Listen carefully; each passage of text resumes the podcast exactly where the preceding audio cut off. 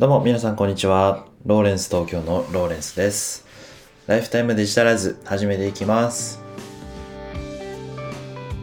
皆様いつもご視聴ありがとうございます。このポッドキャストではデジタルなものに魅力や親しみを感じ、毎日をもっと楽しくデジタライズということをコンセプトに、最新のニュースやコンテンツの情報から僕なりの考えを配信させていただいて、リスナーのあなたが毎日を元気に送れるような、え情報をお届けしております。え皆様おはようございます。3月26日の金曜日の朝収録しております。いかがお過ごしでしょうか？今日とってもいいお天気でね、あの、暖かくなるみたいなんで、で、あの体調に気をつけて、ね、今日もね、頑張ってまいりましょう。そしてね、ちょっと最近ブログの更新がね、途絶えてしまってね、あの、フォロワーさんも減っちゃって、ちょっと萎え気味なんですけども、え頑張っていきたいと思います。ブログも更新していきますので、どうぞよろしくお願いします。皆さん、今日の予定はいかがでしょうかね？まあ、あの、いい天気ですので、ね、体調に気をつけて素敵な一日にしてください。そして、じゃあ、今日の話題でございます。えっ、と、新しいですね、SNS の話題でして、あの、仮想通貨と、あの、掛け合わせられて、面白い SNS が登場しましたということでね、ビットクラウドというものなんですけど、あ先日イケハヤさんがツイートしてたのをきっかけにしてはあのテッククランチのですね記事を見つけて今日は紹介しております。まずですねビットクラウドって何なのかっていうことと仕組みがですねどんなものなのかっていう話と,、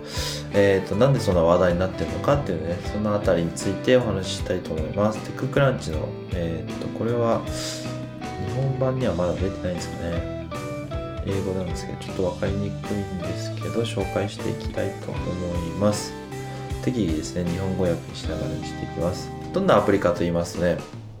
まずはあの Twitter みたいな感じなんですけどそのアカウント登録をすると自分のコイン仮想通貨みたいなものをオリジナルコインを発行できるんですよね。例えばツイートするとそのツイートにいくらいくらですみたいな。でそのビットクラウド内では、えーそのビットクラウドっていうコインが発行されるのでその決済はビットクラウドで行うと。で自分の持ってるビットコインをそのビットクラウドに、えー入れてでそれでビットクラウドに交換してで購入したり何やりしたりするっていう感じなんですね。だからあのツイッターと仮想通貨がこう合体したような感じのあの分散型ソーシャルネットワークソーシャルメディアっていう風に言ったりするみたいなですよね。でえーっとあ今ですね何で注目されてるかっていうとあの先日というかちょっと前ですね2月ぐらいでしたかねあのトランプ大統領がえーっと Twitter とか SNS、Facebook を使ってあの議事堂に支持者をこう押し寄せたりとかですねあの結構大きめの事件があったんですよね。それでこう中央 SNS のアカウントバンされたりとかしてであのツイッターのそのちゃんとバンしたことは正しい行為なのにそのツイッターのとかフェイスブックの株価が暴落してあの大損害を被ったっていう事件があったんですよね。まああの世間政治的にも問題があったしそのビジネスとしてもあの正しい行為をしているのに株価が下がるというですねあの非常に大損害を被ったのでそういう風にならないためにはその分散型 SNS っていうものが必要だっていう風なことをあのツイッターの CEO のジャック・ドーシンさんが話していてで今あの開発中なんですよねツイッターの方で。であのその分散型 SNS の,、まあ、あの走りとなるような、えーアプリが登場したっていうこんなお話です。で木原さんの話によるとバリューとですね日本の昔あった SNS が、えー、とほぼ同じサービスを提供してたことがあるってことなんですね。僕知らなかったんですけど実はなんか日本のサービスであったということでただその法的な規制とかだったりが日本では厳しくてサービスが終了してしまったっていうような話だったみたいですね。なんで、えっと今はそのまあ仮想通貨についてのレギュレーションみたいなものが変わってきて、まあ、海外で今始まっているサービスなんですけど日本でもこうテスト版とか利用できるような状態になっていて今自分もですねあの登録してみて初めてのツイートみたいなしてみたんですけどその自分のあのまだ仮想通貨入れてないので、えー、ビットクラウドは買えないので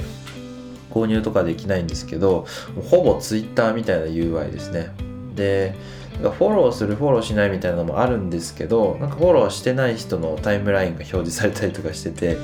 そのタイムラインの、えー、アルゴリズムはちょっとよく分かってないですね。まあ見た目はほんとツイッターみたいな感じです。でいろんなベンチャーキャピタルの方々がですねすでにもう投資していたりあのお金を突っ込んでて、えー、165万ドルが中に、えー、ともうすでにビットクラウドの中に入ってるっていうような、ね、記事もありましたので、もうすでにこう注目を集めてるってことなんですね。